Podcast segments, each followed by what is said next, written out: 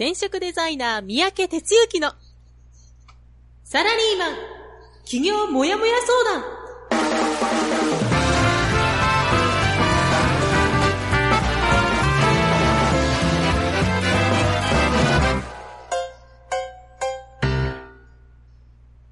自分に何ができるんだろう？何から始めたらいいの？この番組は、そんなモヤモヤ状態のあなたのお悩みに、サラリーマンの応援団長、転職デザイナー三宅哲之がお答えする、ポッドキャスト番組です。2018年8月7日火曜日朝6時です。皆さん、おはようございます。えー編集担当のジャガーです。団長おはようございます。はい、おはようございます。おはようございます。はい。ちょっとまあさっきお話をしてましたけど、おー少しまあ台風が来てて、えー、またね、ちょっと今週心配なところはありますが、えーうんまあね、あの、団長の大事なイベントの来週は、まあなんとか抜けてくれそうかなという感じですね。はいはい、ありがとうございます。うん。はい。団長、この時期に休みは取らないけど、来週か。来週お盆の時期に休みは取らないけど、どっかで休み取ったりとかするんですか？うーんとね、そんな決めてないね。まとまって休むっていうのは、その決めてない。うん、あのーまあ、去年とかはね、まあ、海外行ったけども、はいまあ、まあ、そんないつもか。か、いつもかつもじゃないし、うん。うんうん。あの、まあなんか、いや、休むとき休むって感じかな。まあ、毎、毎日がね、そんな、あの、適、適当やから。適当やからって語弊があるけど。まあまあまあ、そんな、9時5時とかそういうのと違うからね。うんうんうん。まあ、うん。はい。うん。私もちょっと、先週は旅行で、今週は、あの、まあ、Facebook 上げてますけど、ちょっとドイツから、あの、ホームステイする子が来たりとか、まあ、一日はいはいだけやったんですけど、まあ、ただ、準備とかあって、結構バタバタで。うんうん。もう来たの？なんかね、まあ、はい、もう来て帰りましたね。はい。あ、そそうそう。う。はうん。問題なく？い。そうなんですよ。問題はまあなかったと思いますね。あの、うんはい、大丈夫だと思います。うん。ちょっと、一日だけでしたけど、めっちゃいい子やったんで、結構寂しかったですね、お別れああ、そう。それよかったね。そうそう。へはいそうえで。す。はい。先週、団長にね、しーちゃんが、えー、一人暮らしで寂しくないですかとかって聞いてたけど、だから、うん自分がなんか、ああ、寂しいなっていうのが 出てきましたね、今回。まあ、あちょっとそういうキャラなんや。仕事が今うん、まあね、あと仕事がね、やっぱちょっと今こういう状況なんで、やっぱそういうため、意味でも仕事を充実させていかなあかんなっていう感じですね。うん。はい。はいはい。なんとなくわかるけど。わかりますはい。うんわかっていただければありがたいです。はい。はい。えー、それでは、はい。今週もこのコーナーから始めていきます。団長の一週間では、団長の一週間です。よろしくお願いします。はい、えー、それではですね、一週間を振り返っていきたいと思います。えー、っとですね、先週は、あー7月31日から8月ですね。いよいよ8月になっちゃいましたが、早いなぁ、ほんとね。早くないですか？リスナーのあなたあなたもね。えーそれでは31日からの1週間を振り返っていきますと、おまあ、ラジオで僕の1週間が始まりました。でですね、ラジオ、火曜日、水曜日は、ベースコッコの方にいまして、で、えーとね、あの、こっちに来てる時ってもうなんかね、最近はね、ちょっとものづくりにはまっちゃってね、全く興味なかったんだけども、あの、なんか作ってるんですよね。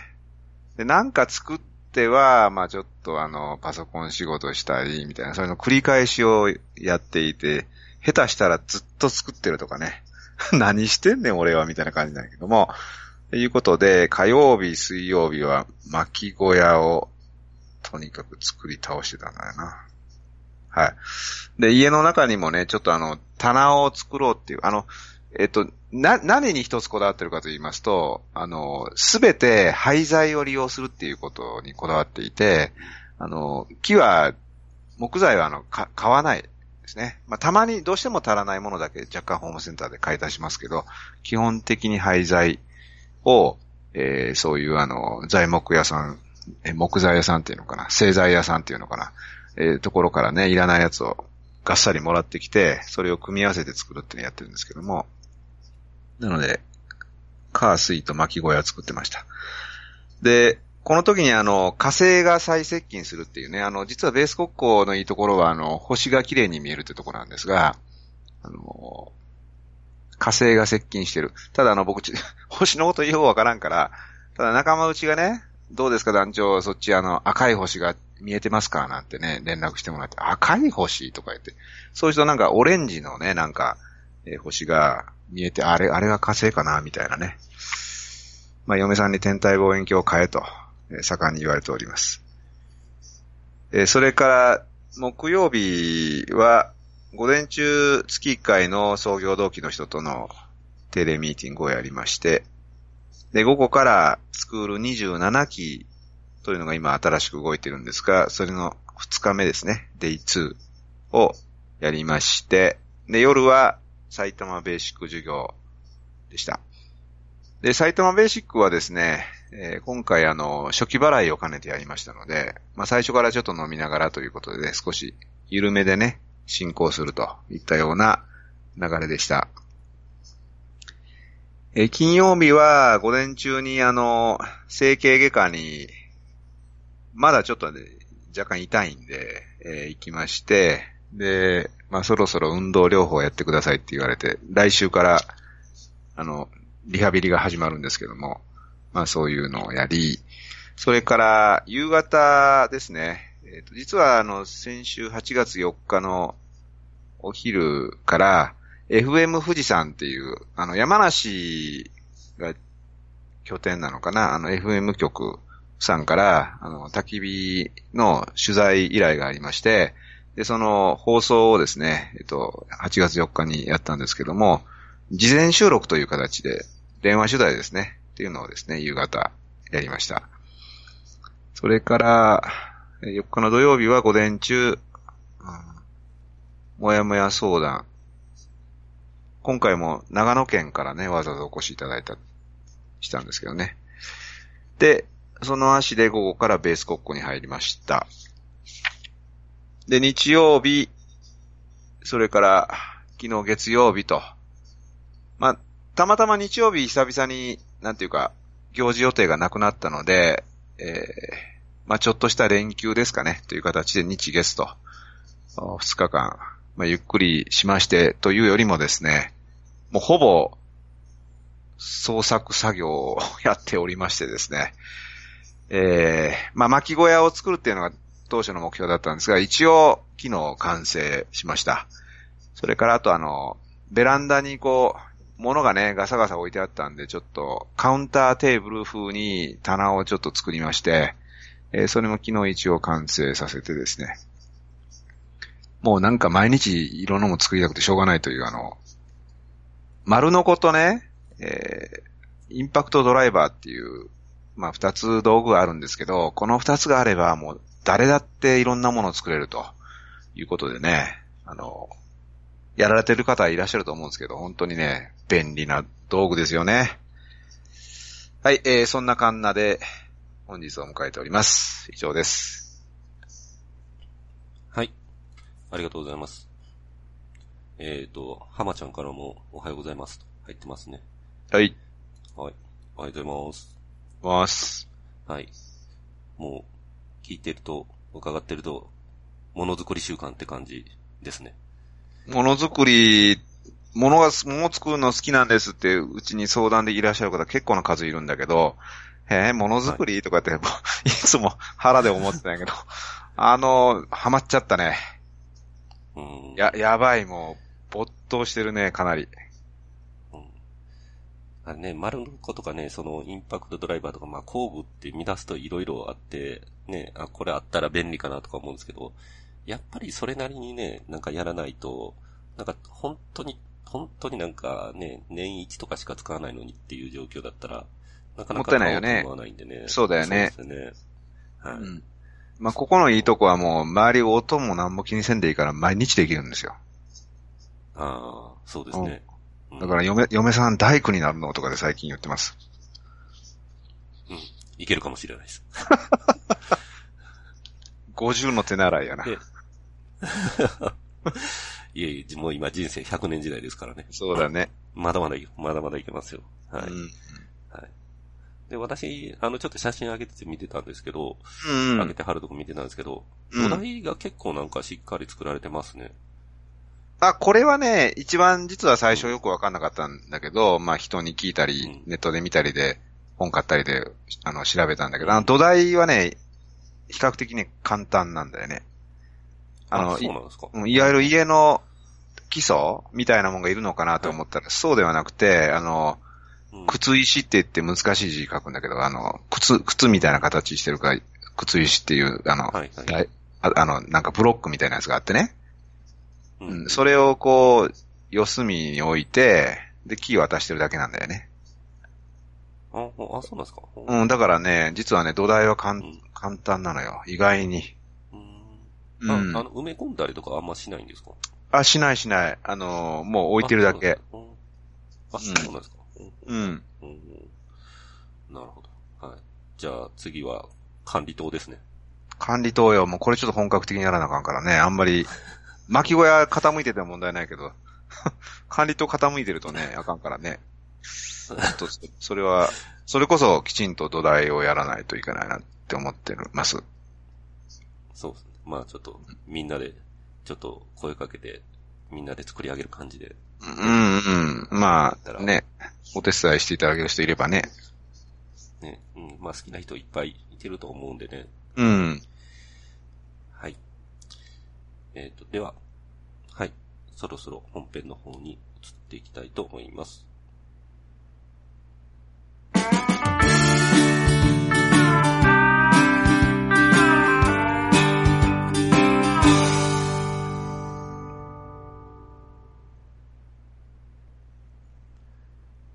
日の本編は、働き方改革は IT を導入することではない、です。団長よろしくお願いします。はい。えーでは、そんなテーマで今日は話していきたいと思います。で、まあ、働き方改革ね、改めて言うまでもなく、まあ、いろいろ言われてる話なんですけど、まあ、僕はあの、何度か、えーこの中でもね、働き方っていう言葉には非常にこう、こだわりがあって、で、ちょっとその話になると熱くなる傾向があるんですけども、えーたまたまあの、なんていうかな、そういうあの、記事とかね、えっ、と、なんかそういう、なんていうのかな、まあその、商品紹介とかね、いったようなものを見たときに感じたことっていうので、今日は話していきたいんですけども、まあ働き方改革っていうのは、どういうテーマですかって言ったら、その、まあ残業を減らすことですよと。だから、業務を効率化するシステムを導入した方がいいですよと。なんかそんなことがね、結構書いてある。例えば、ある、その商品カタログで見たときには、商品カタログじゃないな。あれなんかそういう経営者向けのなんか冊子クラウド型人事評価システムで従業員のエンゲージメントを高めよう。とか、ウェブだけで採用面接ができるクラウド型採用管理システムで人事担当者の残業を減らそうとか、SNS チャットを導入してコミュニケーションの促進を図ろうとかね。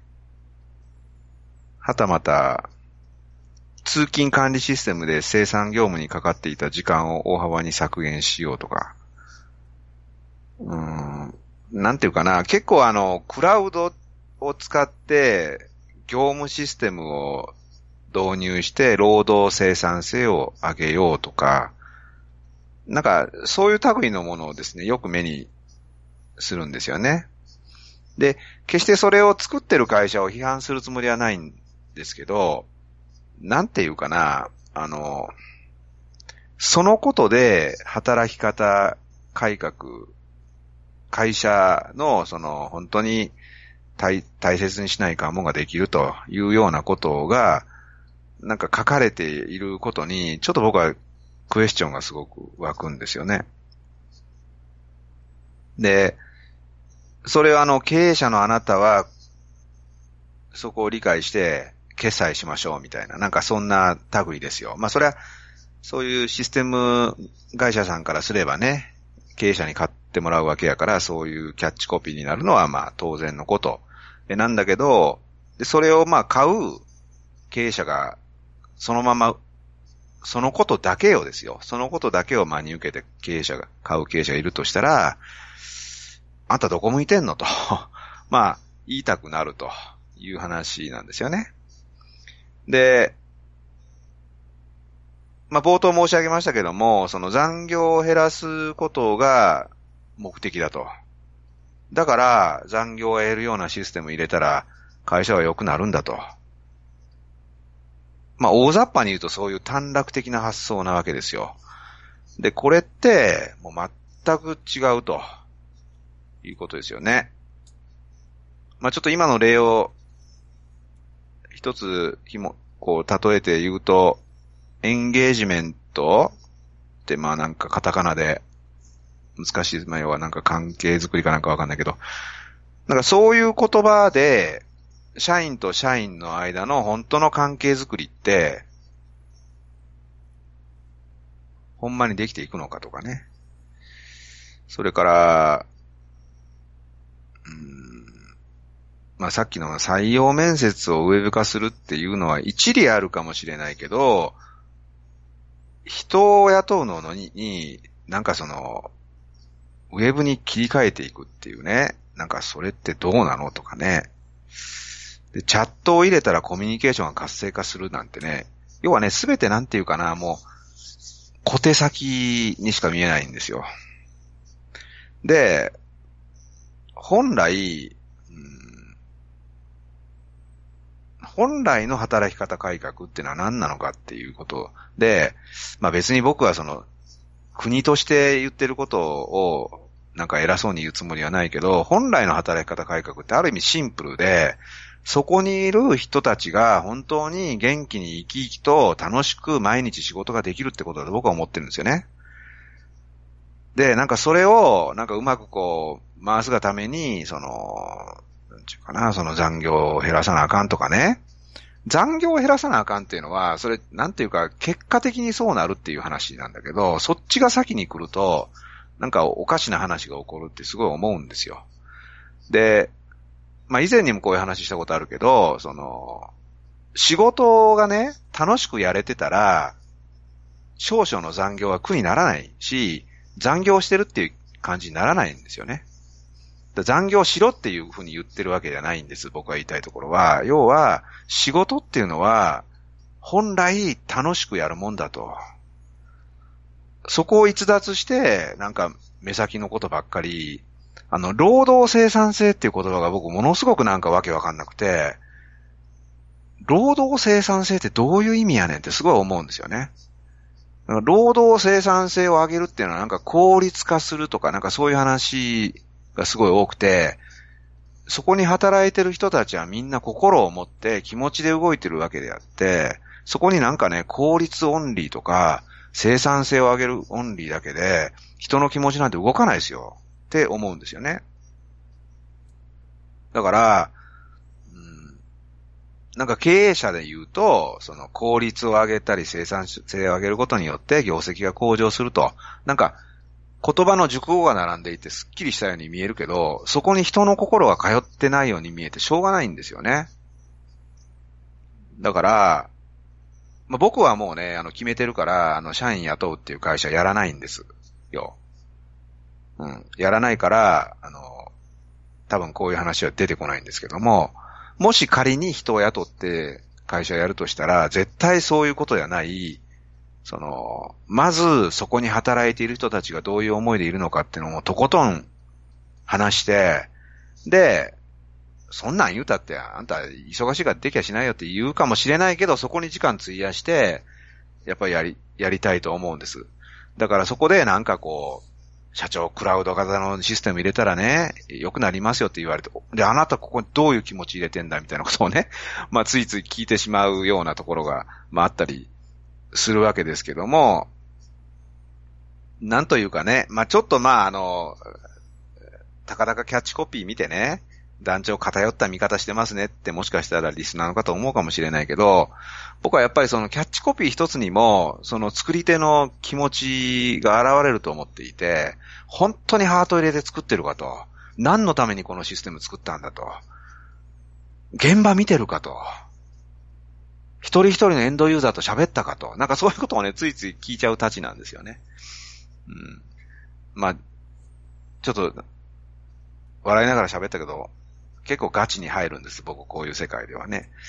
で、なんかね、今日はちょっとそういう話をましたわけですけど、とにかくね、もうあの、本当の意味での働き方改革っていうのはやっぱりやっていった方がいいし、や、僕がやっていたらや、やっていくし、で、会社、国としてそういうこと言ってるのはすごいいいことで、でも、違う方向へ話し始め、ああの、進めちゃ意味ないし、まあ、そのことを起点としてね、なんか、ビジネスチャンスだって言って、まあ、作っていくような人たちがいるのは、まあ、当然のことではあるんだけど、やっぱそのね、根っこはね、ものを作ってシステム動かす人であろうが、そうじゃない何かをこう、仕組みを導入する人であろうが、なんかコンサルする人であろうが、根っこは、そこにいる社員さん一人一人がどういう気持ちで今仕事をしているのか、そこを徹底的にまずしっかり聞いて、そこから物事を始めていってほしい。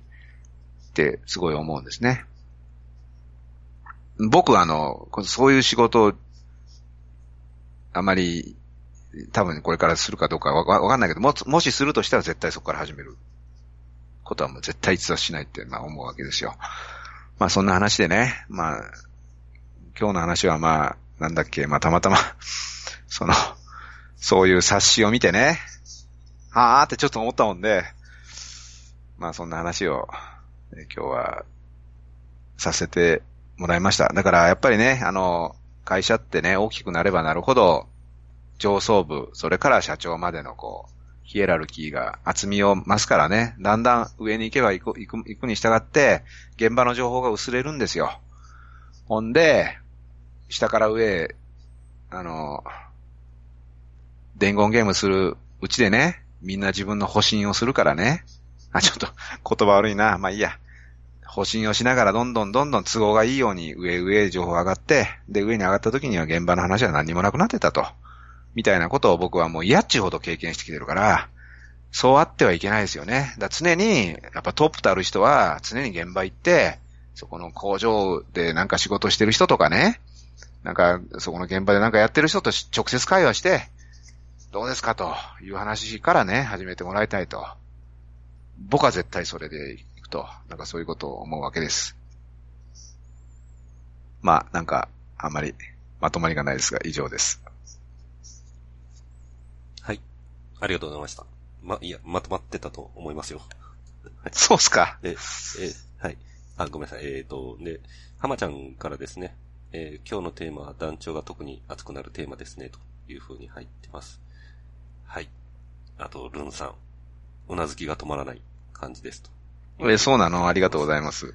そうですね。はい。まあ、あの、私も、後半ですね、後半特に、だいぶ、だいぶ熱くなってるなと思いながら聞いてました。うん。はい。皆さん、はい、心に響くものがあったんだと思います。やっぱりね、なんか、よみ、蘇ってくるし、あの、まあ、非常にこうシンプルに言うと、まあ、大きな会社にいたヒエラルキーを経験してね、もう現場と上層部の帰りっていうのもいいやっちゅうこと経験したのと、今こうして一人社長でやってる、もう自分の思うように正しいと思ったことをね、自分がよ、正しいと思ったことをすぐ行動に移すっていう、両極を経験してるからこそなんかね、何だったのかなって思うし、だから良くならねえぞと。で、やっぱ未だにね、まあ、まるで、すべて悪かったみたいな言い方で、すべて悪かったわけじゃないんですよ。悪かったわけじゃないんだけど、往々にして、組織っていうとこはそういうのがあるから、で、ましてやもう、こう雇われで人事でこう、どんどんどんどん入れ替わるからね。だからそこでこう、ずっと生きていかないといけない人じゃないんですよ、みんな偉い人が。だから、少年が入らないわけね。うん。まあ、いうことをね、ちょっと、両極を経験してるからこそついつい熱くなるって話で、これサラリーマンだけだったらここまで熱くならないと思うね。うん。うん。まあ、そんな話です。はい。わ、はい、かりました。ありがとうございました。はい。では、本編は、えー、ここまでとさせていただいて、お知らせエンディングのコーナーに移りたいと思います。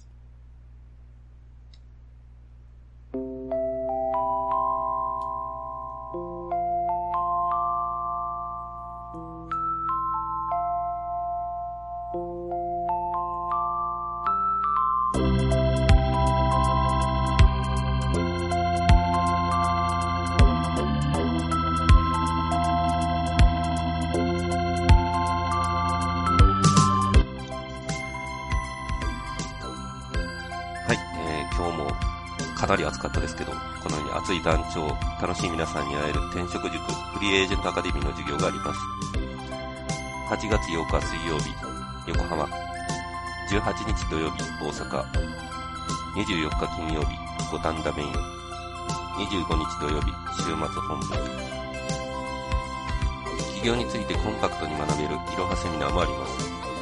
8月19日日曜日、大阪。9月8日土曜日、大阪。番組へのご意見、ご感想を募集しています。また、話していることへの質問や感想も歓迎です。次週のテーマは、個性、オリジナリティ、自分らしさで視点を変える、です。もう一度言います。個性、オリジナリティ、自分らしさで視点を変える、です。Facebook ページは、転職塾フリーエージェントアカデミー、ゼロから始める自分サイズ企業の学校です。転職塾 Facebook ページで検索してください。Twitter は、ハッシュタグ応援団合5までツイートお願いします。メールは、マネージャーとファインク .net までお願いします。はい。えー、ちょっと私もさっき思わず少し感想を言っちゃいましたが。うん。はい。そうですね。働き方改革でまあ私、まあ一社しか、まあ勤めてないですけど、そこで非常に疑問だったのは、結局ね、なんか、そういう多少のツールを入れると、うん、まあ例えばテレワークできるとかね、えー、まあ、そういうのがあると、通勤時間だとか、まあ多少のオンラインのチャットができれば、時間が効率化できるっていうのは、まあ確かにあるんでしょうけど、本質的にやること全く減らさずに、なんかこう、どう考えてもこれも無駄な作業やろみたいなやつをボンボンボンボン上から投げてきて、うん、でも、このツールがあるから残業しなくていいよね、みたいな。まあそんな言い方になってたんでね。うん、まさにそうだね。まあ、そこ、そ、そういうことよ。うん。そうそうそう。うん、やっぱり、ね、団長もおっしゃってましたけどか上の人がね、もうやっぱり自分のための仕事ばっかりをね、うん。うん、ボンボン下に投げてくるんでね、もう、それが元凶だっていうことも分かってくれないし、もうさすがにそんなのを変える力はないんでね、うん、やっぱりもうちょっと別のことを考えないといけないなっていう感じですね。うん、まさにその通りだよね。だまあ、結局ね、あの小手先なんだよね。何のためにそれをするのかっていう根っこの話が全て抜けてんだよね。そ、そこを問いただすのは経営者、本来は。うん。うん。だから上から提案上がってきたらこれ君何のためにやろうとしてるって問いかけてほしいよね。うん。それ、それのこう、やりとりがないから、抜けちゃうわけよ。それで、それでその作業効率は何パーセント上がんだとかね。残業率はどんだけ下がんだとかね。そういうことを大体の上は言うわけ。だけどその、その根、根っこがあるわけよね。君はなんでこれを採用したいと思ったかって、なんかそういう質問してほしいよね。そうですね。そこでなんかもごもごしたら、はい。ごめんごめん、ごめん。うん。もう止まん、止まん、止まんなくなる。はい。ごめんなさい。ちょっとさっき思わず笑っちゃったのは、あの、まあ、私の、まあ、言ってた会社、まあ、全体ではないんですけどね、ちょっと私が勤めてた部署のトップの人なんかはもう本当に、とにかくもう残業のチェックを毎日やるみたいな感じで、もう毎日毎日幹部社員がさせられてて、もうそこの作業量がもう本当にとんでもないことになってましたけどね。うん。もう本末転倒だよね、それ。そうそうそう。あ、うんそうそうそう。幹部社員はね、だから、あの、数字上は残業つかないんで、まあ、正直なんかまあ幹部はどれだけ働いてもいいけど、自分の評価に関わるその一般社員のね、働きすぎで組合とかと引っかかってしまうようなところはもう意地でも抑えろみたいな。そんな人が上になっちゃったんでね、もうダメだと思いましたけどね。ダメや、それ。うん、そうそう。ダメ。そう。うん。はい。うん。で、あとね、あの、ちょっと冒頭話したことにも絡みますけど、その、JR のね、新幹線でなんかもう、上が納得してくれないんでとかね、私もサラリーマンなんでっていう話をまあしてましたけど、うん。やっぱり、それもやっぱ現場の気持ちだとか、現場で判断すべき問題がもう全然上に伝わってなくて、まあうん現場の情報が薄薄まってるってさっきおっしゃってましたけど、うん。そういうことやろなっていうとこですよね。うん。うん。だからね、もうちょっと時間来るから本編でもう一、もう一言だけ言いたくなったのはね、あの、聞いていただいているリスナーのね、あの人たち、あなたはね、サラリーマンの人多いと思うんですよ。さ大半そうだと思うんで、サラリーマンしてると、そういうふうな理不尽、理不尽っていうかいろいろあるじゃないですか。で、あったらね、あったらそれずっとためないことですよ。本当にね。だからここはちゃんと分岐点やけども、それがほんまにもう、これは俺が生きていく上で、私がやっていく上で、あのーもうそこはもうどうしてもね、もう、あかんと、思うんだったら、自分で道開かないといけないし、もうそこにこだわったってしょうがないわけですよ。だからそこでね、なんかもう鬱になったりね、往々にして真面目な人はそこで鬱になるんですよ。なんでか言ったら、自分で抱え込んじゃうから。あの、これが正しいよね。で、そんなことなってね、家族とかみんなにね、あの、まあ、なんか心配かけてもしょうがないでしょだから、であれば、ちゃんと、起業しろって僕言ってんじゃなくて、自分で道を開くっていうことをちゃんと考えてほしいし、いつまでもね、そんなつまらない会社にね、しがみつく必要はないですよ。うん。っていうのをちょっと、ちゃんと押さえてほしいです。もし、今聞いてる人がそういう心境にいるかもしれないから、もうそこだけじゃないからね。あの、あなたの人生って。はい。すいません。はい。最後は激アツです。ありがとうございました。はい。えーと、では、本日の放送、ここまでとしたいと思います。お届けしましたのは、はい。団長こと転職デザイナーの三宅哲之でした。編集担当のジャガーでした。それでは、今週も一週間頑張っていきましょう。せーの。いってらっしゃい。い。この番組は、転職塾。サラリーマンがゼロから始める自分サイズ企業準備の学校。フリーエージェントアカデミーの提供でお送りしました。